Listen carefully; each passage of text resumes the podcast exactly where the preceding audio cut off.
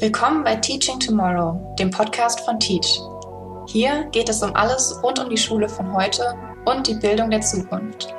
Du hörst von Experten und Expertinnen, die sich nicht mit dem Status quo abfinden, sondern weiterdenken. Sie erzählen, wie sie aus ganz verschiedenen Perspektiven die Bildung von morgen mitgestalten. Schön, dass du dabei bist. So, hallo ihr zwei. Ähm, freut mich wirklich sehr, dass, dass ihr jetzt meine ersten beiden Podcast-Partner seid. Und ähm, vielleicht dazu nochmal an alle.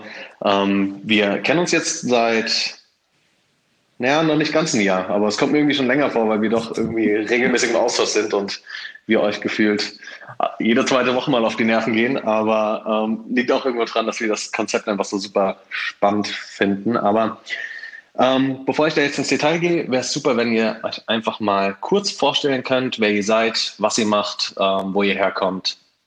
Genau, Aiten, magst du vielleicht gerade mal anfangen? Ja, gerne.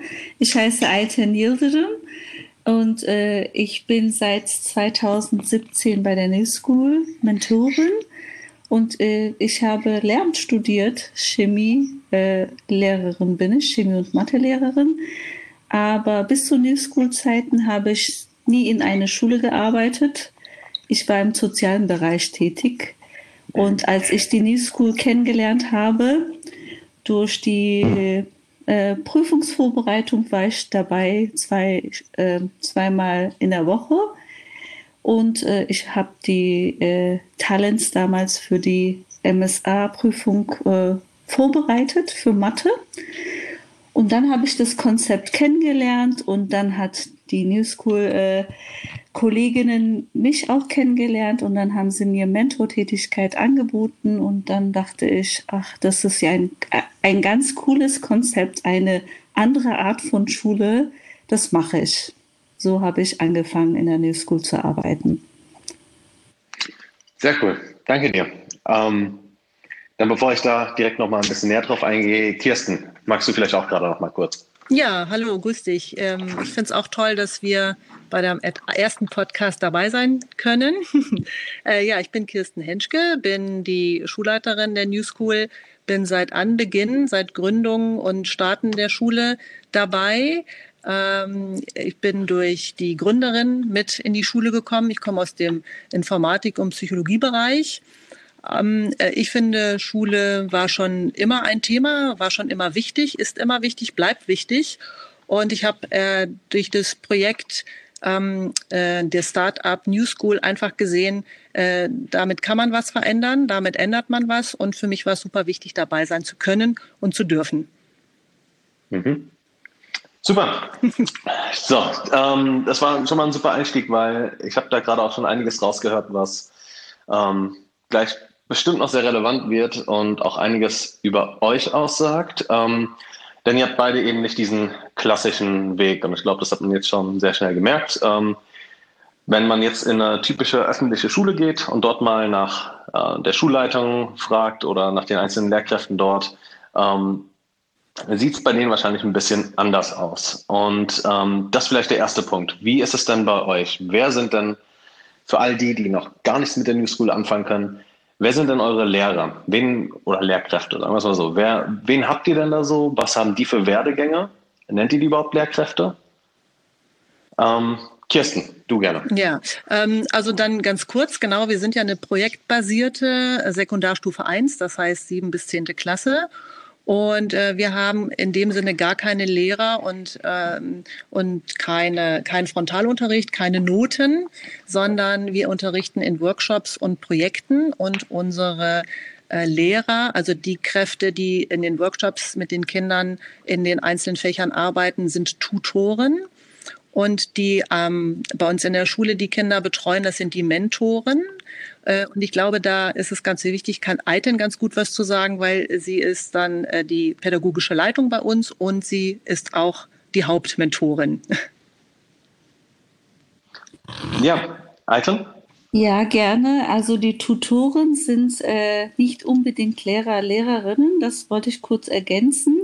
Das sind aber äh, Menschen, die halt diesen Fach studiert haben und Quereinsteiger öfters sind. Die werden aber vom Senat auch äh, äh, geprüft. Äh, das heißt, wir haben äh, Leute, die zum Beispiel Geografie oder Geschichte studiert haben, aber nicht auf Lehramt. Aber die werden vom Senat geprüft und genehmigt, also zugelassen für eine Lehrtätigkeit bei uns. Und somit können sie Tutortätigkeiten bei uns ausüben. Und äh, äh, zu Mentortätigkeiten äh, kann ich natürlich sehr viel zu sagen. Da wir projektbasierte Schule sind, äh, brauchen äh, die Talents, die Schüler, Schülerinnen nennen wir in der New School Talents, eine, ein, ein Person, der sie begleitet, äh, die ganze Schulzeit, siebte bis zehnte Klasse. Das heißt, äh, Begleitung ist äh, in der Projektarbeitphase sehr, sehr wichtig. Also von Projektfindung bis zur Projek Projektpräsentation begleiten wir die zum Beispiel.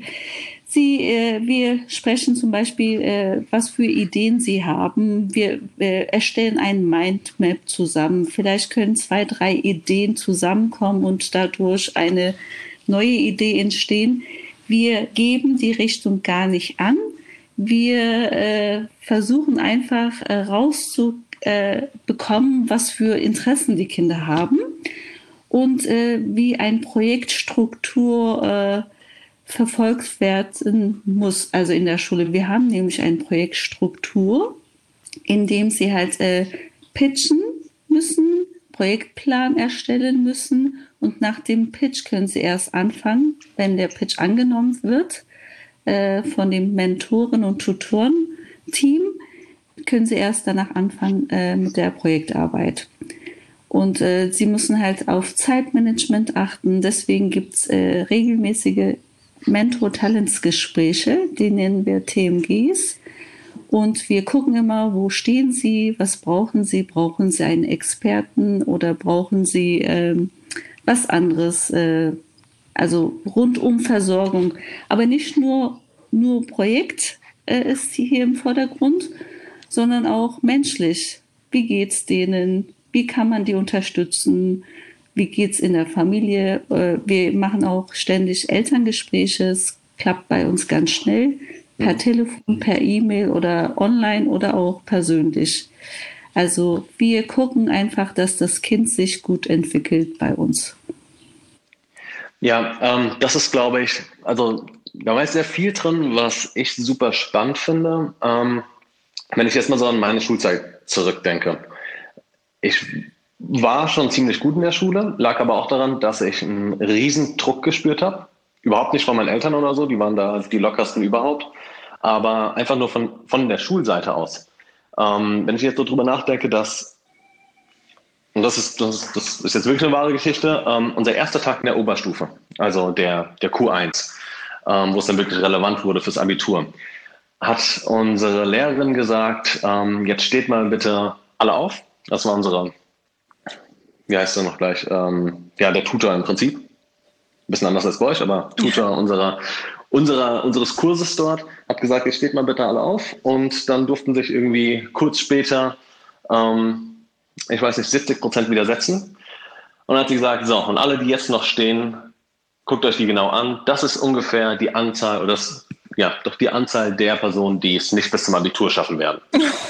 Das war, das war das Erste, was uns gesagt wurde. Und dann habe ich halt gemerkt, mit wie viel Angst da irgendwie gearbeitet wird und wie viel Druck einem da gemacht wird.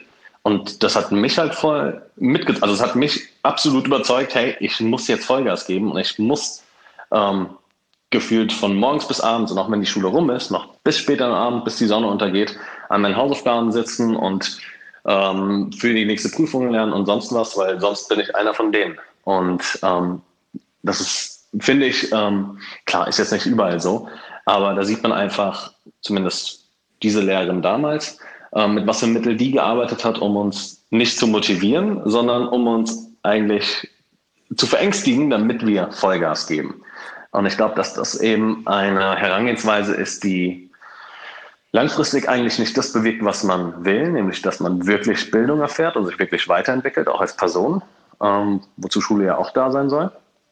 Ähm, und deswegen finde ich euren Ansatz so super spannend. Also vielleicht, Kirsten, kannst du dazu gerade mal was sagen, wie wie ihr mit dieser Motivation umgeht. Also ja. ähm, ich gehe mal davon aus, also ihr motiviert die Schüler größtenteils dadurch, dass ihr herausfindet, was sind ihre Interessen, Stärken und Co. und versucht dann gerade da zu fördern. So ja. Nehme ich das zumindest immer wahr.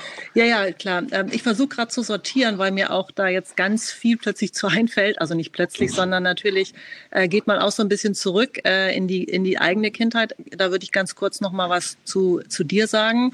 Ähm, ja, das, das haben wir, glaube ich, alle in der Form erlebt. Ich bin ja noch mal einen Zacken älter. Das heißt, ähm, zu meiner Zeit, äh, kann ja sagen, 53, ist auch noch mal interessant, ähm, äh, war es genau so, äh, der Druck war genauso da und ich habe den Druck auch so erlebt. Das heißt, es ging nicht um Inhalte und um, um wirklich um Lernen und individuell oder individuelles Lernen, sondern ähm, auch wie es heute größtenteils ist, es wird über den Kindern ausgeschüttet.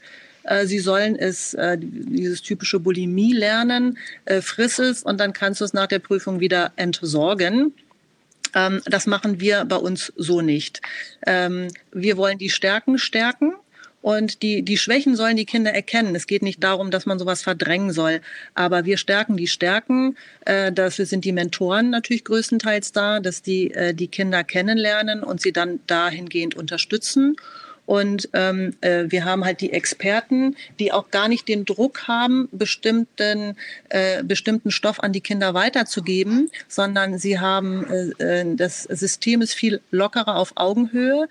Die Kinder dürfen alle Fragen stellen. Der Experte bringt das nur ein bisschen in Struktur und ähm, man kann über viele Dinge diskutieren und reden. Die äh, Talents, die Kids haben nicht das Gefühl, dass sie ähm, nur was vorgegeben bekommen und müssen das lernen, sondern es ist ja auch ihr Projekt. Äh, sie wollen ja auch davon was lernen. Und der Experte, natürlich muss man auch dem Experten vertrauen, dass er die Fakten und die Daten, die er bringt und das Know-how, dass das richtig ist.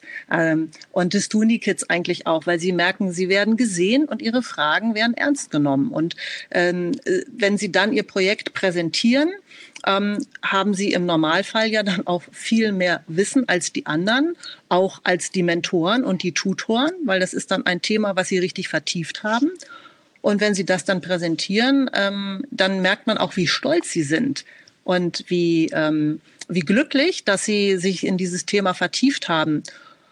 Und da werden viele Themen und Fächer bedient, die Kinder von vornherein manchmal ablehnen, sei es Physik, Chemie, Mathematik oder irgendjemand mag nicht gerne schreiben. Äh, der bedient dann Deutsch natürlich, weil er recherchieren muss. Er muss lesen. Teilweise geht das Ganze auf Englisch, weil es vielleicht gar keine Seiten mhm. auf Deutsch dazu gibt. Also das ist mehr so ähm, Motivation durch Spaß. Ja, ähm, verstehe ich voll und ganz. Wobei das ja auch nochmal, also was ja auch ganz, ganz wichtig zu verstehen ist, ist, das ist ja im Prinzip auch viel näher am echten Leben dran. Genau. Ähm, weil dieses, dieses Bulimie-Lernen, ähm, so wie ich es damals auch gemacht habe, das ist nichts Langfristiges. Davon habe ich im Prinzip ähm, 90 Prozent von dem, was ich da gerade in der Oberstufe, wo es so richtig abging, wo ich wirklich in jedem Fach teilweise Ordner mit hunderten Blättern hatte und die musste ich alle auswendig können. Genau. Also wirklich, das, so wurde es einem beigebracht, das musst du auswendig können. Dann wurde es abgefragt und dann wurde auf irgendeine dieser 100 Seiten getippt und diesen Inhalt musste ich dann wieder ausspucken. Genau. Und so viel Wissen passt einfach nicht. Also in, in keinen Kopf, in keinen menschlichen Kopf, bin ich mir ziemlich sicher. Und die Frage ist ja auch wirklich, ähm, jetzt immer mehr im Zuge einer digitalisierten Welt, ähm, in der wir uns ja bewegen, in der wir uns schon ja, eine ganze Weile bewegen, ist es da überhaupt noch wichtig, alles zu wissen? Oder ist es viel wichtiger, eben diese, diese Kenntnisse sich anzueignen, um selbst eben Dinge zu verstehen. Also eher dieses Verständnis dafür bekommen, wie kann ich mir, wie kann ich mich weiterbilden, wie kann ich zu, wie kann ich Lösungen finden für verschiedene Probleme, als hier, ich muss alles wieder ausspucken, was ich irgendwie, ja, mir in den letzten Jahren zusammengesammelt habe in meinem Kopf. Genau. Also ich finde halt so, äh, in der Schule könnte man so Basic-Wissen für alle bis zur sechste Klasse wirklich äh, Basic-Wissen vermitteln, also so lesen, schreiben, rechnen, also so allgemein Wissen, was alle äh, lernen können oder müssen oder mit dem man zurechtkommt zum Leben. Aber danach alles, äh, warum muss, äh, also danach muss nicht alles sein, weil warum muss ein Kind, der sprachlich, äh, das äh, sprachlich und vielleicht äh, auch äh, musikalisch sehr gut ist und auch unterwegs sein möchte, warum muss man die Kinder mit Mathe, Chemie, Physik quälen? Weil mhm. es einfach in diese Schulstruktur drin ist. Also das Kind wird ja den Weg nicht gehen. Äh, oder umgekehrt. Ähm, also deswegen halt projektbasiertes Lernen. Es gibt ja auch Schulen, die sehr viel projektbasiertes Lernen auch anbieten, aber trotzdem mussten die Kinder die Prüfungen alle äh, bestehen, damit sie weiterkommen. Also man will auch Noten, also man ist so notenfixiert. Ähm, äh, und aber dann hat man gar nichts davon. Also warum muss man den Kindern das antun? Das bringt ja nichts wenn man sich daran nicht erinnert und auch nicht festhält. Es ist dann besser, in den Bereichen äh, sich zu vertiefen, wo man wirklich auch ähm, äh, hingehen möchte.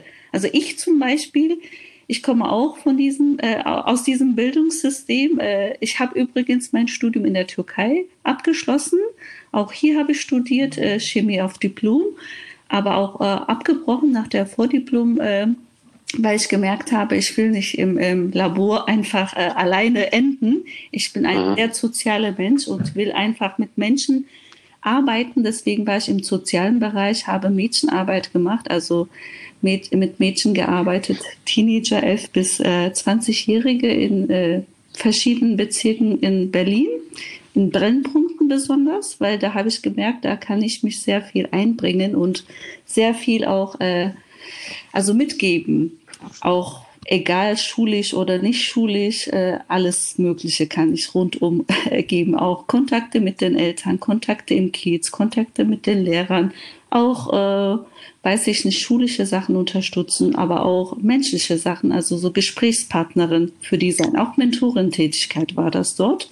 Mhm. Und jetzt in der New School ist es halt auf, äh, äh, auf mein Wissen auch natürlich auch äh, Fokus äh, hin. Also ich bin ja halt, äh, habe ja die Mathematik und äh, Chemie studiert, also die naturwissenschaftlichen Bereiche. Für mich ist es auch super wichtig, als, als Mensch, als, als Mentorin in der New School was zu lernen. Ich habe überhaupt keine Lust, irgendwo zu arbeiten, wo ich nichts lerne, nur immer wieder die äh, gleichen Sachen wiederhole. Also was teilweise in sehr vielen Schulen stattfindet. Also die Lehrer haben ihre Lehrpläne und äh, machen immer jedes Jahr immer das Gleiche. Und also die haben halt schon routinierte Arbeit. Aber man, ja. man entwickelt sich sehr wenig und das ist nicht mein Leben. Ich habe Lehramt studiert, ja, aber nicht für sowas. Deswegen habe ich noch nie in einer Schule gearbeitet, obwohl ja immer Mathe und Chemie so angesagte Fächer sind. Äh, aber wollte ich nicht, weil ich habe auch wenig verdient in der Zeit im sozialen Bereich. Das war mir aber nicht super wichtig. Wichtig ja. ist, dass ein Job dir auch Spaß macht. Und das habe ich jetzt in der New School.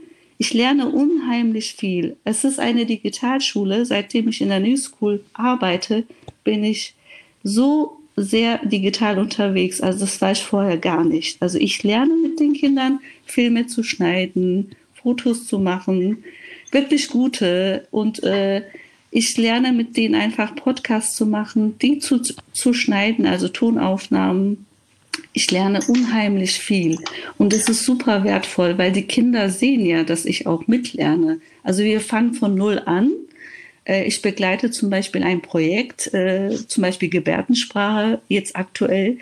Ich lerne mit. Und äh, also die Kinder sehen ja auch, okay, Erwachsene können, also auch meine Mentoren lernt mit mir, warum soll ich da nicht mehr lernen? Also man kann nicht immer sagen, lauf mal den Weg, man muss halt mitlaufen und vielleicht auch vorlaufen, vorzeigen.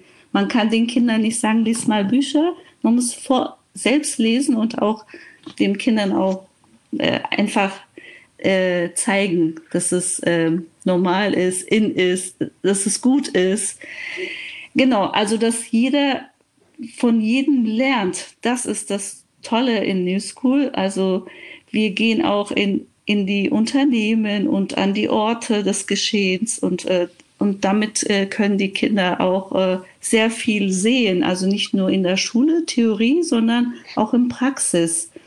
dann können sie auch äh, selbstbestimmt ihre Projekte machen. Wir wollen ja auch Menschen haben in unserer Zukunft, also wir als Schule, dass sie selbstbestimmt leben können. Und wenn sie in der Schule das nicht lernen, selbstbestimmt ihre Projekte entscheiden und auch durchführen, wie sollen wir das denen vermitteln? Also in der Schule fängt es an, also selbstbestimmt zu lernen auch. Und deswegen ja. finde ich das super wichtig. Ähm, ich, äh, ich würde gerne was ergänzen. Ich glaube, was wirklich super wichtig ist, also kann natürlich äh, das nur bejahen, was Altern sagt. Ähm, Schule muss sich wandeln. Äh, es wandelt sich immer alles und passt sich an. Ähm, wenn wir mal sehen, was mit der Telekommunikation in den letzten paar, paar Jahren passiert ist, äh, noch nicht mal eine Generation, da sind wir vom Telefon mit Schnur plötzlich bei einem Minicomputer, den wir in der Hand halten, mit dem wir alles machen können, gelandet. Ähm, und dadurch äh, öffnen äh, sich natürlich viele andere Fenster äh, und immer schneller und jeder nutzt irgendwas und Schule hat sich seit Jahrhunderten, ist jetzt übertrieben, fast nicht angepasst und nicht gewandelt. Das ist der, der, der Vorteil in der New School.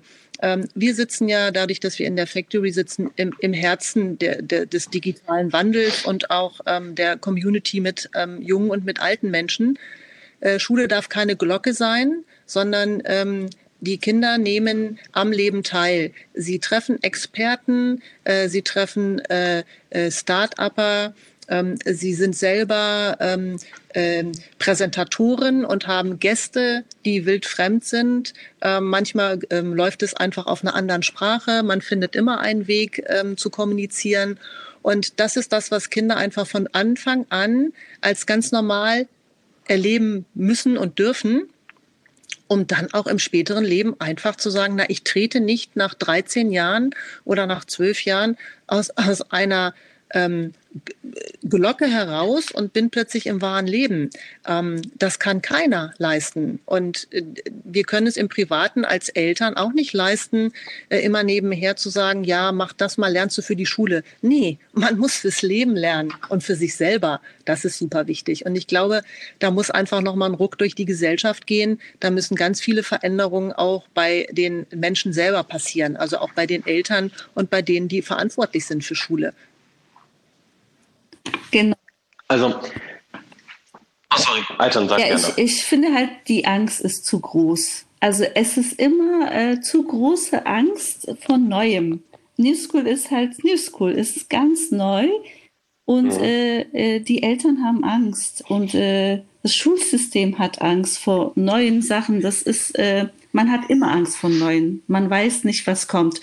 Was abgeschlossen ist, ist immer abgeschlossen. Da redet man gerne drüber und da fühlt man sich auch super sicher, weil man weiß, was äh, Vor- und Nachteile waren. Aber ähm, ich glaube, um neue Schritte zu machen, muss man auch ähm, die Angst bewältigen und einfach, uh, einfach ausprobieren. Also wir probieren nichts natürlich aus in dem Sinne, dass wir die Kinder so wie im Labor äh, etwas testen mit den Kindern. Nein, es, äh, es ist schön zu hören von einer Achtklässlerin jetzt zum Beispiel aktuell, was sie nach der zehnten Klasse schon jetzt weiß, also was sie machen möchte. Und das wusste ich nicht mal, als ich mein Studium abgeschlossen hatte. Und das ist super wertvoll hätte ich mir auch gewünscht, dass ich auch äh, zumindest nach dem Abitur wusste, wohin ich gehen möchte. Und ich dachte, okay, das ist eine Welle, alle machen Abitur, alle studieren irgendetwas, was könnte ich denn studieren? Habe mir irgendwas ausgesucht. Also, weil ich Angst hatte, irgendwie äh, hinten dran zu bleiben, wenn ich nicht mitlaufe. Aber hätte ja. man solche Institutionen gehabt, so wie Schu äh, New School, also solche Schulen auch, oder weiß ich nicht, auch andere Orte, wo man wirklich äh, so auf äh, individuelle äh, Interessen auch eingeht, da hätte ich vielleicht was anderes äh, studieren oder machen können. Aber macht ihr nicht. Ich bin total glücklich, in der New School zu sein, weil ich äh, entdecke mich auch in der New School immer neu. Also nicht nur die Kinder, sondern ich auch. Ich lerne. Und das ist toll. Die Schule geht weiter für mich. Ja, und das, also all das, was ihr gesagt habt, klingt eigentlich wie ein super logisches Modell. Also irgendwie klingt es, als hätte eigentlich jeder einen Vorteil davon. Schüler und Schülerinnen haben irgendwie einen Vorteil davon, weil sie ähm, mehr ihren Interessen nachgehen können und dabei gleichzeitig betreut werden. Ähm, jetzt klingt es auch so, Alten, gerade wenn du das so sagst, dass in der Schule wie bei euch, ähm, wenn die jetzt ähm, allgemein so funktionieren würde, dass Lehrkräfte dann ja auch viel mehr davon hätten, weil sie müssten nicht immer wieder denselben Stoff wiederholen und wiederholen und wiederholen, sondern sie würden sich selbst weiterbilden, hätten vielleicht auch einen besseren Zugang dann äh, zu den Schülern und Schülerinnen. Und ich kann mir auch gut vorstellen, dass es bei Eltern eigentlich auch auf ähm, ja, positives Feedback stoßen müsste. Ähm, wenn ich jetzt, also wir sind auch mit extrem vielen Eltern im Austausch. Einfach nur, weil es uns auch interessiert, ähm, wie kommt es denn, also bezogen jetzt auf unser Tool, deswegen sind wir mit den Eltern auch im Austausch, weil wir einfach schauen, wie kommt das Tool denn letztlich bei den Schülern und Schülerinnen an. Ähm, unterstützen, manchmal müssen die Eltern gerade auch bei den jüngeren Jahrgangsstufen auch unterstützen, dann beim Distance Learning und Co. Und da bekommen wir eben auch mit, ähm, wie sehr die Eltern auch unter Stress stehen, unter demselben Strom eigentlich wie ihre Kinder. Weil sie bekommen natürlich auch mit, wenn, wenn die Kinder extrem viel Stress haben, nicht mehr ähm, Zeit für ihre Hobbys haben, dann komplett verbittert nach Hause kommen, wenn sie eine schlechte Note geschrieben haben. All das. Also irgendwie klingt es ja, als hätte jeder was mhm. davon. Aber woran, was glaubt ihr denn? Woran hakt es denn? Wenn es also wer sollte denn eigentlich was dagegen haben? Gegen wessen Interessen spricht das Ganze denn? Also ich befürchte, da gibt es äh, mehrere Aspekte. Ähm, äh, ganz vorweg würde ich ganz gerne sagen, ich finde toll, dass es Schulpflicht gibt, dass alle die Möglichkeit haben, überhaupt Schule zu besuchen und ähm, lernen zu dürfen. Das ist ja nicht selbstverständlich in anderen Ländern und war es ja auch in Deutschland früher nicht in der Form. Äh, nichtsdestotrotz, da komme ich wieder auf den Wandel. Ähm, äh, Schule muss sich verändern, äh, was aber natürlich auch bedeutet, dass äh, man gibt ähm, ein bisschen von Macht ab. Also die Schule, die, die Schule wird ja geregelt zentral, relativ zentral. Und das hat ja auch was mit Macht zu tun. Das heißt, wenn ich entscheide, was unterrichtet wird im globalen, im Großen und Ganzen und wer darf überhaupt unterrichten, das ist ja auch alles definiert. Ähm, das hat auch was mit Macht zu tun. Äh, und der zweite Punkt äh, ist, dass ähm, äh, natürlich die Ressourcen. Ähm, es wird viel Geld für viel ausgegeben, aber sehr wenig für aus, äh, für Bildung. Das steht immer wieder in der Kritik, definitiv. Und wenn dann viel Geld in die Hand genommen wird, wie zum Beispiel bei der Digitalisierung, bei dem Digitalpakt, da können wir aus eigener Erfahrung berichten, wie anstrengend und schwierig das ist, da an Gelder zu kommen, nämlich für manche Privatschulen wie uns. Und wir sind eine staatlich anerkannte Schule, das mal nebenbei. Äh, wir haben keine Möglichkeit, so einfach an das Geld zu kommen. Und ähm, da fängt es ja dann schon an. Hätten wir jetzt nicht unsere Gründerin, die das tatsächlich zu äh, 80 Prozent komplett alleine aus eigener Tasche finanziert, dann wäre, gäbe es uns nicht in der Form. Und ähm, da würden, müssten wir im Grunde genommen anfangen, dass man sagt, dass die Gelder anders verteilt werden.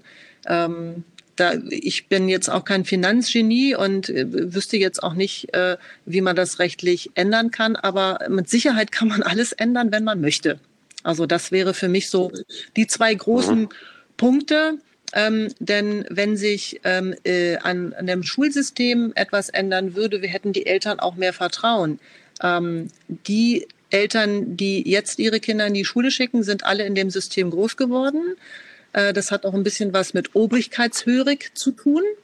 Ähm, man äh, glaubt, was der Senat und was der, also im Großen und Ganzen, was die Politik einem erzählt und äh, wie es gehen soll. Ähm, und dann bezahle ja meine Steuern, also bin ich, schicke ich mein Kind auf eine normale Schule. Es funktioniert ja. Und genau das ist der Punkt. Ähm, funktionieren heißt nicht, dass es gut ist. Also es, es soll äh, gesund und gut laufen und nicht nur funktionieren. Ich glaube, das ist der Punkt. Also und ein anderer. Ja. Sorry. Ein anderer Punkt ist natürlich, äh, ich kann mich an einem Gespräch erinnern, an einem Tag der offenen Tür in der New School. Ein Vater hat mich gefragt, ja, würden Sie denn Ihre Kinder in die New School schicken. Da musste ich kurz überlegen. Da habe ich gesagt, ja, wenn mein Kind in der Schule äh, äh, drauf ist, glücklich ist, dann würde ich sowieso nicht nach Alternativschulen suchen. Aber wenn mein Kind halt in der Schule, äh, wo er oder sie drauf ist, äh, nicht glücklich ist, natürlich würde ich Alternativschulen suchen. Und äh, New School wäre natürlich dann auch eine Alternativschule äh, für mein Kind oder für meine Kinder. Äh, und äh, für New School muss man auch wirklich passende Kinder haben, weil bei, äh, also es ist schon selbstständige Arbeit, ist sehr viel äh, drin. Also Selbstständigkeit und strukturiert arbeiten und auch an, an das Konzept auch glauben. Glauben heißt also sich mit dem Konzept auch beschäftigen vorher als Elternteil und äh, die Kinder auch aufklären da. Und die Nachhaltigkeit ist super wichtig. Also man kann nicht eine Schule ein halbes Jahr ausprobieren oder nach einem Jahr die Schule wechseln. Man muss sich schon vorher überlegen äh, und auch gucken, ob die Kinder überhaupt an das Konzept passen. Weil wir haben auch Kinder gehabt, die auch die Schule äh, gewechselt haben, weil sie das Konzept nicht verstanden haben und auch nicht umsetzen konnten. Das war gut für die. Also manche Kinder sind halt äh, dafür nicht gut äh, geeignet. Also es gibt Kinder, die gerne äh, Lehrer, Lehrerin vor sich haben und die erzählen was und dann werd, werden Fragen gestellt, auf die Fragen werden Antwort gegeben. Aber so selbstständiges Recherche, äh, Recherche oder auch Projekt von Anfang bis zum Ende durchführen und immer wieder projektbasiert lernen, das können nicht alle Kinder, das können auch äh, nicht alle Menschen, also so auch Erwachsene können nicht damit äh, viel anfangen. Deswegen muss man halt passende Kinder für die New School haben und Nachhaltigkeit, genau. Also man muss von siebte Klasse bis zur zehnte Klasse wirklich auch die Kinder in der New School äh, haben, äh, damit man sehen kann, was passiert mit den Kindern. Also da wird man halt, äh, also da würden wir unsere Konzept, äh, dass es aufgeht, sehen.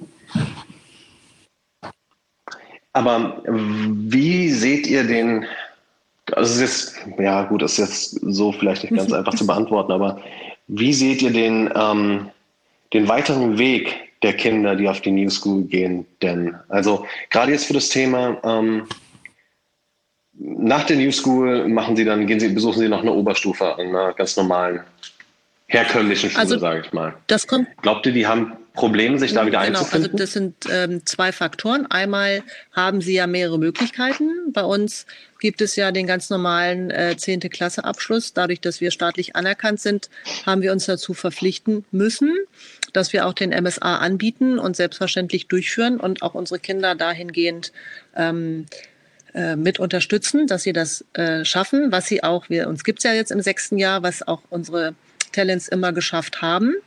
Ähm, nach dem MSA können sie so wie alle anderen Kinder, also das ist ja der ganz normale staatliche anerkannte MSA, ähm, entweder eine Lehre machen, ein Auslandsjahr machen oder sich selbstständig machen, Start-up gründen. Also sie haben alle Möglichkeiten, die auch alle anderen Kinder haben. Oder sie gehen in eine ähm, Oberstufe, und äh, machen dann danach das Abitur ganz normal. Da gibt es entweder gehe ich auch in, weiter in eine private ähm, Schule, weil mir das Lernen da einfach mehr Spaß macht. Gibt es ja auch in, ähm, ähm, in dem Sektor ähm, Angebote, die auch ein bisschen anders unterrichten. Oder ich gehe in eine ganz normale staatliche Schule und da äh, haben die Kinder keine Probleme bis jetzt gehabt, ähm, weil sie halt alt genug sind, in Anführungsstrichen alt genug, ähm, um zu wissen, okay, ich will ja jetzt ähm, unbedingt, ich will Ärztin werden und brauche dafür das Abitur. Ähm, also lerne ich dann einfach mal das, was, was ich lernen muss, um das Abitur zu bekommen. Ähm, das ist ein anderes Herangehen. Also die haben schon, die kennen dann eher ihre Stärken und ihre Schwächen ähm, und äh, äh, wissen auch, wie man lernt, äh, können sich dadurch durch die Projektarbeit äh, viel besser organisieren, sind viel strukturierter und haben ganz anderes Ziel. Ähm, lernen nicht für die Noten in dem Sinne, sondern für das Ziel, äh, Abitur zu machen. Ähm, und äh, sie haben vielleicht auch ein dickeres Fell, das können wir so nicht sagen. Da müsste man noch mal mit den Kids sprechen, die jetzt ähm, äh, in der Oberstufe sind. Ähm, auf jeden Fall fällt es ihnen leichter, weil ähm, sie das, ähm, weil sie anders geprägt wurden. Ähm, und das merken wir auch äh, ganz deutlich bei den Grundschulkids, die sich teilweise äh, nach der vierten bei uns bewerben. Ähm, also die müssten die fünfte Klasse natürlich noch machen, äh, kommen dann aber zu uns und sagen, ähm, wir wollen schon mal gucken, ist es das möglich, dass wir schon mal reinschnuppern und einen Platz dann bekommen in der siebten. Äh, die sind unheimlich lebendig und interessiert. Die ähm, sind noch viel offener und haben viel mehr Interesse an, an Dingen, äh, Dinge zu lernen und auch ähm, mit Erwachsenen sich auszutauschen. Und dann kommt die fünfte und sechste und da geht's ja auch wieder auf Noten, Noten, Noten, damit man sich eine entsprechende Schule normalerweise aussuchen kann. Und da geht's ja auch nach dem Notendurchschnitt. Und da werden die auch wieder so ein bisschen verdorben, genauso wie in der Oberstufe. Mm, deswegen, ähm, das, wir als Mittel, Mittelstück ist äh, super gut. Ganz klar ist, ähm, eine New School von der Grundschule bis zum Abschluss Abitur wäre ideal. Ähm, da müsste man sich dann einfach nochmal konzeptionell hinsetzen und drüber nachdenken, weil Grundschule doch noch etwas anders funktioniert als ähm, Sekundarstufe 1, das, was wir jetzt anbieten. Ja, wobei ein New School Abitur dann doch auch ganz anders aussehen sollte als ein herkömmliches Abitur. Ähm, ganz klar, oder? ganz genau. Ähm, das ist aber das halt das Problem in Deutschland, äh, dass man nicht einfach das Recht und die Möglichkeit hat, äh, irgendwas, ähm, irgendeine Schule zu gründen, äh, ohne dass sie vom Senat äh, abgenommen wird. Das heißt, äh, die New School hat natürlich ähm, für die Sekundarstufe 1 damals äh, ein Konzept niedergeschrieben und auch eingereicht und dann wurde das geprüft. Äh, und, und, dann darf man die Schule eröffnen und dann wird nochmal geprüft. Also wir sind ständig ähm, unter Prüfung, unter Aufsicht. Was vielleicht auch nicht schlecht ist, ist es schon okay, ähm, dass nicht jeder einfach irgendwas machen darf. Das ähm, ist schon richtig, dass es unter einer bestimmten Prüfung steht. Es ist nur die Frage, Klar, ob man ja. äh, nicht die, diese, diese Eckpfeiler der Prüfung ein bisschen überdenkt. Denn sonst würde generell natürlich, äh, würden wir gerne auch ein Abitur anbieten. Ähm, auf eine andere Art und Weise, weil so wie es jetzt gefordert wird, äh, damit wir die Anerkennung und die Genehmigung bekommen, ist es nicht durchführbar, dass äh, diese Ressourcen werden nicht zu bezahlen. Mhm. Ja, also ähm, gerade dieses, dieses Thema mit, ähm, man wird als Schule immer wieder geprüft, hat ja natürlich auch, also wie du schon sagst, ist ist natürlich berechtigt. Ähm, da man ja auch gleichzeitig darauf achten muss, dass jetzt nämlich jemand irgendwie ein ganz verrücktes neues System entwickelt oder wer weiß was entwickelt, was ähm, irgendwie ja, kein Schüler so wirklich voranbringt und komplett nach hinten losgeht. Also diese, diese Prüfungen haben natürlich auch irgendwo ihren, ihren Zweck und das verstehe ich natürlich auch. Aber ähm, ich glaube, dass wir dass wir da immer mehr hingewachsen sind, gerade so in den letzten 20, 30 Jahren vielleicht. Ich glaube, das war noch, ähm, wenn ich so an meine Eltern zurückdenke, ganz anders. Nämlich dahin, dass man in der Gesellschaft schon fast dazu genötigt wird, Abitur zu machen und im Idealfall noch ein Studium dran zu hängen. Denn alles andere ist irgendwie zweite oder dritt, also zweite oder drittklassig, jeder andere Abschluss. Ähm, weiß nicht, ob ihr das auch so seht, aber das ist so ein bisschen das, das Gefühl, was ich auf jeden Fall immer vermittelt bekommen habe. Ähm, und deswegen ganz klar die Frage, glaubt ihr, es machen zu viele Leute Abitur heutzutage? Und glaubt ihr, es machen zu viele oder studieren zu viele Leute heutzutage? Ja, da hast du recht. Also man denkt ja, also man verliert was, wenn man nicht bis zum Abitur, bis zum Studium äh, nicht mitmacht. Man will einfach alles haben. Das ist auch das äh, das ist ein äh, gieriger Verhalten auch. Da, also so sehr Konsum, also wir sind ja eine Konsumgesellschaft, das ist auch ein Konsumverhalten.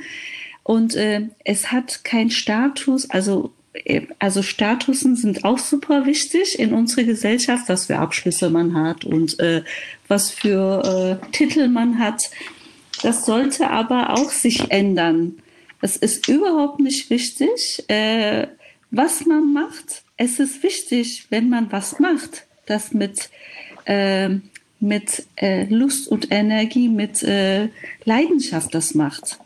egal was du machst, ob du jetzt ein Verkäufer bist, ob du ein Lehrer bist oder ob du ein Schuhputzer äh, bist oder Wasser verkaufst, ist völlig egal.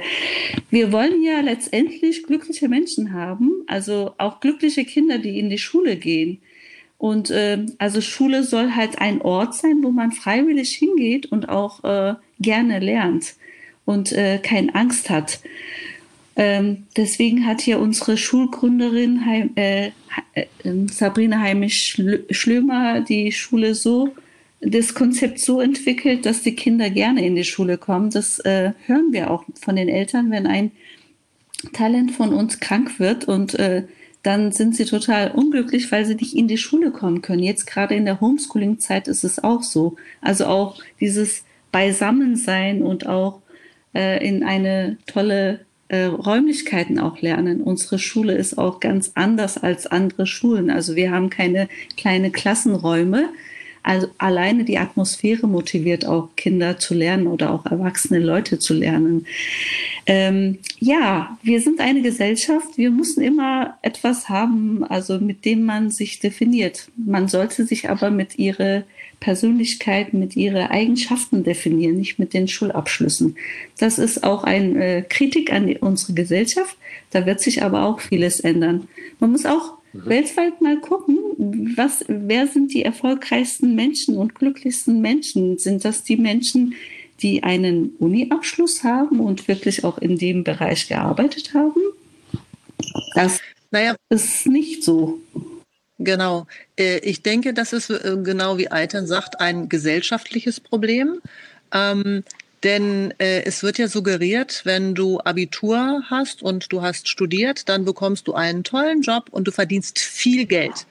Ähm, also der, das ist die Ausrichtung. Es geht gar nicht mal ähm, um, um Bildung und Inhalte, dass ich viel Wissen habe, sondern dass ich später mit leichter Arbeit viel Geld verdiene. Also optimal, ich werde Jurist und ähm, sitze einfach nur rum und schreibe ein paar ähm, ähm, klagen und dann verdiene ich ganz viel Geld, denn ich habe ja studiert oder ich bin Banker und schiebe ein bisschen Geld hin und her.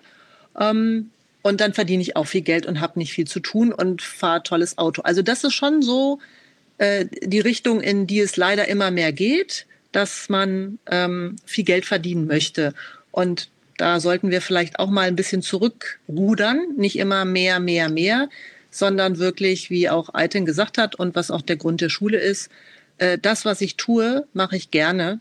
Und dann habe ich nicht ganz so viel, aber vielleicht ähm, kommen wir irgendwann mal dahin, dass auch Dinge, die äh, manche sehr gerne machen, die auch wertvoll sind. Also ob ich nun Schuhputzer bin, also auch ein Schuster ist wichtig. Ähm, Zurzeit noch, ne, solange das nicht die Maschinen komplett machen. Und ich, äh, eine Krankenschwester und ein, ein Pfleger sind wichtig. Also diese Berufe, die heutzutage schlecht bezahlt werden, wofür man kein Abitur braucht und auch keinen äh, keinen Uni-Abschluss, ähm, dass die besser bezahlt werden und dass das einfach mehr geschätzt wird. Äh, dann würde sich vielleicht in den Menschen auch was wandeln und man hätte ähm, nicht mehr so einen Druck in den Schulen. Ja, stimme ich euch ganz zu. Ähm, ich glaube nämlich auch, dass es eigentlich eine Blase ist, die früher oder später platzen wird. Denn ähm, wenn ich jetzt mal so drüber nachdenke, auch jetzt wieder, also ich versuche das die ganze Zeit so ein bisschen auch ähm, in Bezug auf, auf meine eigene Geschichte und ähm, meine Schulzeit und meine Abiturphase mhm. und alles Mögliche zu beziehen. Und ähm, gerade so, also bei uns in der Schule wusste so ziemlich niemand, auch bis zum Abitur, was er denn machen soll danach. Und da war es meistens so, ein paar haben dann irgendwie ein FSJ gemacht, die anderen sind irgendwie, gab es auch ganz viele, erstmal nach Südostasien, Australien und Co. gereist und haben dort erstmal ein Jahr verbracht. Ähm, und andere haben gesagt, ich, studiere jetzt einfach erstmal das Erstbeste, was mir so in den Sinn kommt, einfach um irgendwas zu machen und auch, um keine Zeit zu verlieren. Davon gab es nämlich auch ganz viele Leute, die gedacht haben, ich muss, ähm, ich darf auf gar keinen Fall sitzen bleiben, ich darf niemals wiederholen, sonst habe ich noch ein Jahr meines Lebens verloren und ich darf keinen Gap Year machen, sondern ich soll direkt studieren und muss dann direkt noch einen Master dran machen und dann muss ich irgendwie mit 24 meinen Master haben und dann auch direkt schon ins Berufsleben einsteigen. Aber das Problem war, was ich jetzt gerade sehe, also ich bin jetzt 23 und jetzt ist so die Phase, wo ähm, viele aus meinem Bekanntenkreis, von meinen Freunden irgendwie einen Bachelor gemacht haben oder dann jetzt auch einen Master im Master sind oder einen Master jetzt fertiggestellt haben. Und 99 Prozent von denen, also überhaupt gar nicht übertrieben, sondern wirklich die meisten, ähm, wissen auch nach ihrem Master nicht, was sie tun sollen. Denn sie wussten es nicht nach dem Abitur. Dann haben sie einfach nur, um mhm. irgendwas zu tun, einen Bachelor gemacht. Nach dem Bachelor wussten sie dann auch nicht, was sie mit dem Rest ihres Lebens anfangen sollen. Haben dann, um nochmal ein bisschen ähm, das Ganze vor sich herzuschieben, diese Entscheidung mhm. eigentlich, nochmal einen Master dran gehängt. Und irgendwie läuft man da, glaube ich, auch so ein bisschen weg vor sich selbst und vor dem, ähm, vor diesem, vor dem eigentlichen Sinn, hey, man soll sich doch eigentlich mal selbst finden und seine, Interesse, äh, ja, seine Interessen und seine Talente und seine Stärken, um dann herauszufinden, was will ich denn wirklich machen.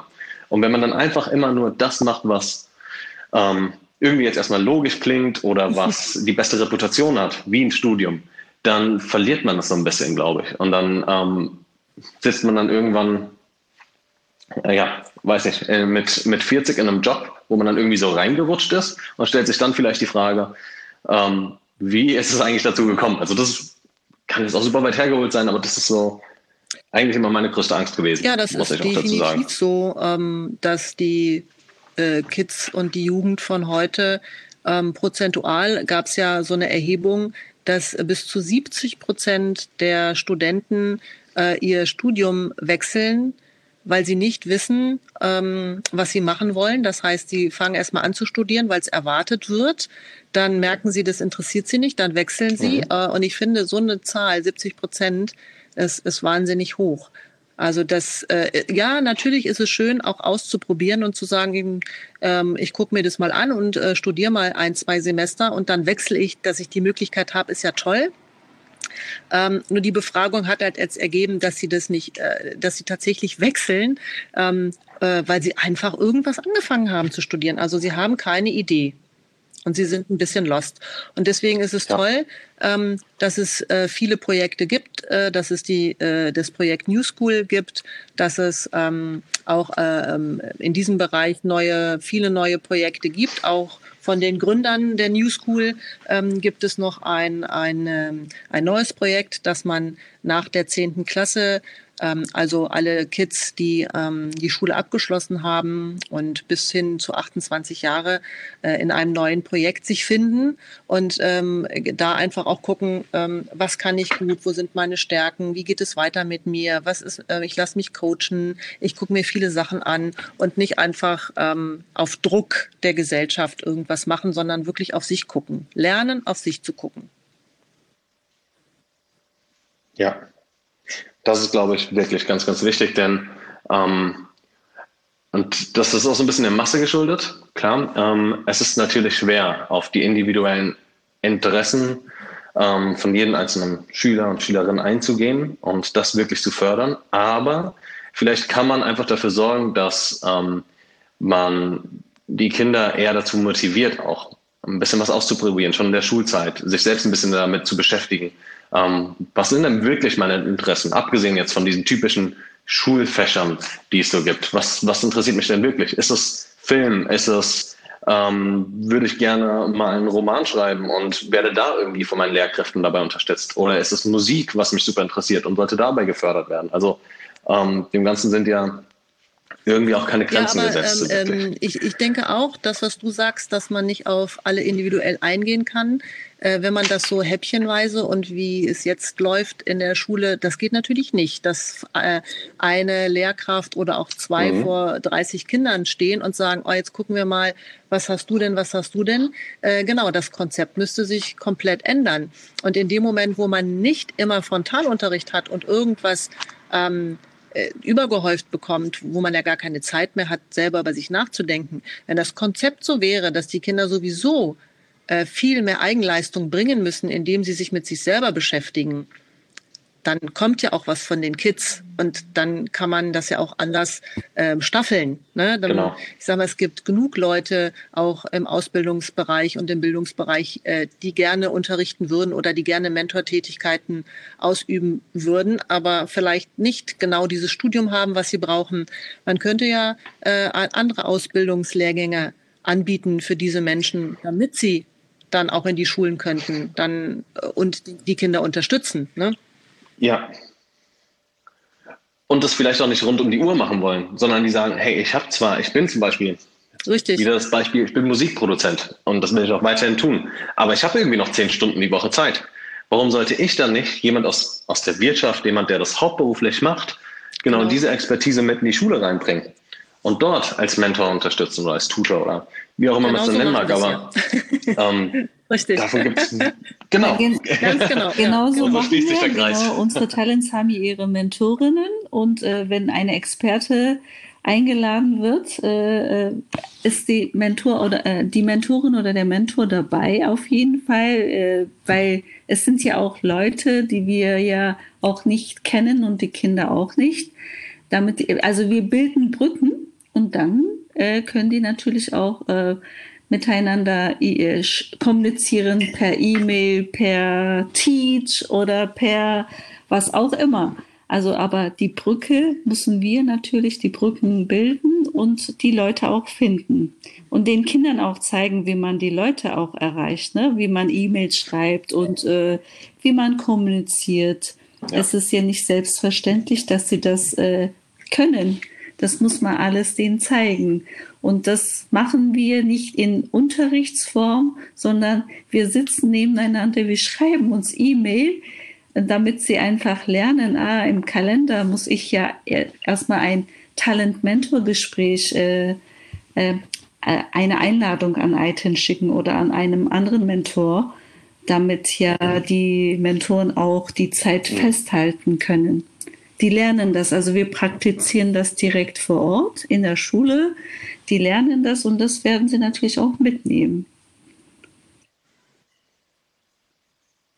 Ja, ja, und das sind so Skills, die gehen, ähm, die gehen leider ein bisschen unter in der, ja. in der typischen Schule, wie wir sie kennen. Und ähm, sind aber Dinge, die, die dann stimmt, viel relevanter werden, sobald man erstmal aus der mhm. Schule draußen ist. Wegen Corona haben die schon kennt. auch alle gelernt. Also Corona-Zeit ist halt die ganze Welt digital geworden, ob sie wollen oder nicht wollen. Wir mussten ja kommunizieren und äh, und wir haben gemerkt, was können wir, was können wir nicht, äh, wo sollen wir schnell mal was lernen, um einfach im Geschehen drin zu bleiben. Und ihr habt ja auch jetzt in der Corona-Zeit jetzt, äh, Teach ist ja äh, das Lernportal. Also wir hatten ja solche Portale vorher nicht weil wir ja das nicht gebraucht haben, aber plötzlich haben wir das gebraucht und dann haben wir gemerkt, ah, äh, es gibt schon einige, aber die sind nicht sicher, für Schu Schule gar nicht. Was machen wir jetzt? Und jetzt seid ihr da und jetzt können wir euch äh, natürlich äh, als äh, Lernportal nutzen, ohne äh, Fragen zu haben, ob das sicher ist oder nicht, weil es sicher ist. Für Schulen. Ja, das ist auch so, das, genau, das ist auch so ein bisschen unsere, unsere Hoffnung, eben, dass ähm, man auch erkennt, sei es mit Teach oder sei es auch mit anderen, anderen vergleichbaren Tools, die aber auch für die Schule gemacht sind, dass ähm, jetzt einfach eine Chance ist für Wandel. Sei es jetzt digitaler Wandel, sei es aber auch Wandel für offener gestalteten Unterricht. Also allein, dass wir jetzt diese Konversation führen und dass diese Konversation ähm, immer lauter wird in der Gesellschaft. Auch von unter Leuten, die sich vorher gar nicht damit genau, die haben. Schule in Jahren wird ganz Erstmal. anders aussehen als jetzt. Also es wird ja. halt bestimmt Hybridunterricht auch geben.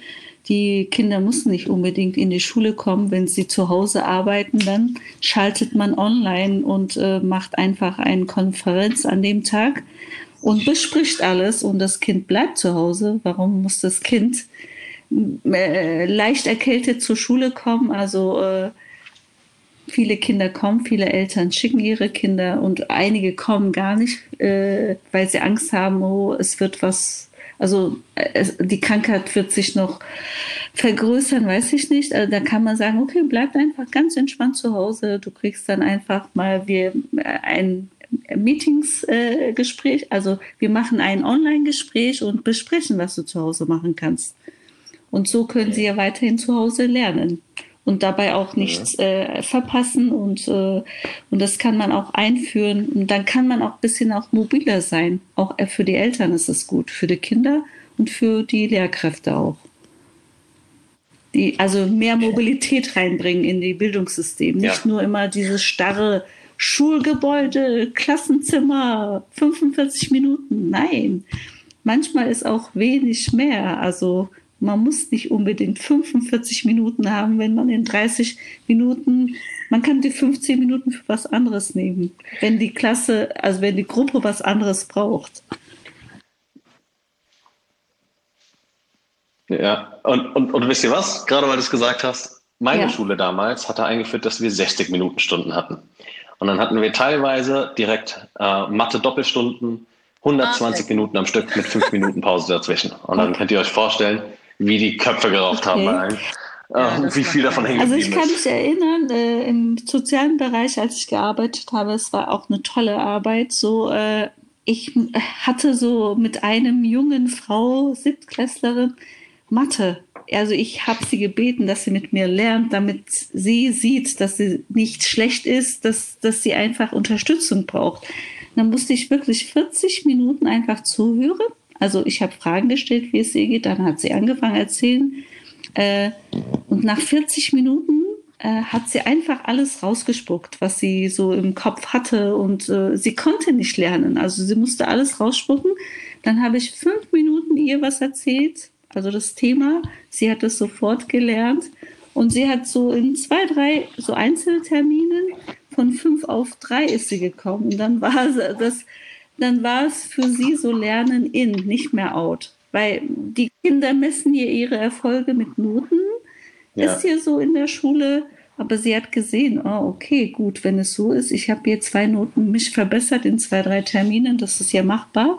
Also so diesen Wandel auch in den Köpfen, also auch bei mhm. Kindern, bei Eltern, bei Lehrern, bei unserer Gesellschaft, bei allen Menschen. Wir können uns ändern, wir müssen uns selbst ändern, indem wir den ersten Schritt machen. Und unsere Gründerin hat den ersten Schritt gemacht und äh, gewagt auch äh, und gesagt, ja, es gibt eine neue Schulsystem, also Schulkonzept für, für uns jetzt und äh, wer ist dabei? Also wir sind dabei und ich finde das eine Chance für mich als Item und ich äh, nutze diesen Chance. Ich lerne wirklich viel und gebe gerne, was ich gelernt habe, weiter. Ja, und das, das merkt man tatsächlich auch. Also das merkt man an euch beiden, wie ihr auch über das, über das ganze Konzept sprecht, dass ähm, euch das Thema auch wirklich sehr am Herzen liegt. Ähm, und deswegen auch, weil ihr, weil ihr Sabrina oft genannt habt, ähm, also hier auch nochmal für, für alle Zuhörer, ähm, Sabrina, Heimek Schlömer und Udo Schlömer, die, die beiden Begründer auch der Factory, ähm, denen wir auch super dankbar sind dafür, dass sie dieses Konzept oder dass sie den Mut hatten, überhaupt dieses Konzept ins Leben zu rufen, aber auch nochmal ein Riesendank an euch beide, was man auch überhaupt nicht unterschätzen darf, weil ihr euch mit Sicherheit auch sehr, sehr vielen Skeptikern regelmäßig stellen müsst und weil ihr eben diejenigen seid, die, die dieses Konzept und diese Schule dann auch wirklich tatsächlich umsetzen und am Leben erhalten. Und ähm, da kann ich im Namen von Teach nur sagen, dass, dass wir hoffen, dass Schule ähm, im Ganzen einen großen Touch bekommt von dem, was ihr tut, ähm, um einfach zu sagen, ähm, wir versuchen, das Ganze offener zu gestalten, versuchen mehr auf die individuellen Stärken einzugehen und versuchen, Schüler eher über ihre Talente und Interesse, Interessen zu motivieren und viel weniger über Leistungsdruck. Ähm, genau. Und tatsächlich muss ich euch sagen, wir reden schon seit einer ganzen Stunde und ich habe zwölf Minuten überzogen. Ihr habt eigentlich gesagt, ihr habt bis 15 Uhr Zeit, aber äh, vielen, vielen, vielen Dank. Ähm, Ganz. Ich, ich glaube, es gibt noch tausend weitere Themen, über die wir sprechen können und wir können mit Sicherheit einfach nochmal auch ähm, irgendwann einen Termin Fall. ausmachen Gerne. für so ein zweites Gespräch, fände ich super interessant.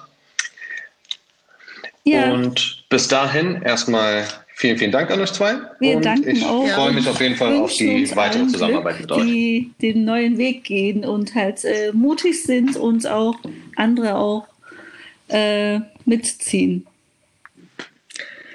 Genau, auch nochmal äh, danke an euch äh, für die lieben Worte. Das tut auch immer gut. Du hast völlig recht, wenn man neue Wege begeht, die unbequem sind, hat man auch immer mit Steinen im Weg zu rechnen. Ähm, das Gleiche gilt natürlich auch für euch, dass so junge Leute, die mit dem mit der Ausbildung, die ihr jetzt schon habt oder so weit wie ihr schon gekommen seid, äh, äh, vieles hätten machen können und auch bequemer hätten gehen können, dass ihr auch diesen unbequemen Weg wählt und was für die Bildung tut, für die Zukunft. Finde ich auch ganz toll. Dankeschön. Das freut uns natürlich auch sehr. So, dann. Ähm, ich wünsche noch ja, einen sehr schönen super. Tag und Liebe wir Grüße. hören uns bestimmt bald Danke wieder. auch. Tschüss. So, und das war tatsächlich meine erste Podcast-Episode mit Kirsten Henschke und Aitin Yildirim von der New School Berlin. Mit dem großen übergeordneten Thema heute Schule der Zukunft, aber vor allem, wie die New School diese innovativen und teilweise auch sehr abstrakten Ansätze schon heute live umsetzt. Und wird mit Sicherheit nicht das letzte Gespräch mit den beiden bleiben. Ich bin mir sicher, wir hätten jetzt noch drei weitere Stunden gefühlt füllen können, aber ja, seid gespannt auf mehr. Da wird in Zukunft mit Sicherheit noch einiges kommen. Und um euch einen kurzen Einblick in die nächste Folge zu geben, da haben wir Sebastian Nüsse zu Gast bei uns, ein Speaker, Moderator, Coach und vor allem auch Berater für Schulen, ehemaliger Lehrer, ehemaliger Teil der Schulleitung, der sich vor allem auf das Thema Digitalisierung in der Schule spezialisiert hat. Und das wird mit Sicherheit ein ganz spannender Austausch. Also vielen, vielen Dank fürs Zuhören, hat mich riesig gefreut und ja, vielen Dank vom ganzen Teach-Team. Wir freuen uns alle, wenn ihr bald wieder dabei seid. Und damit noch einen schönen Tag. Tschüss.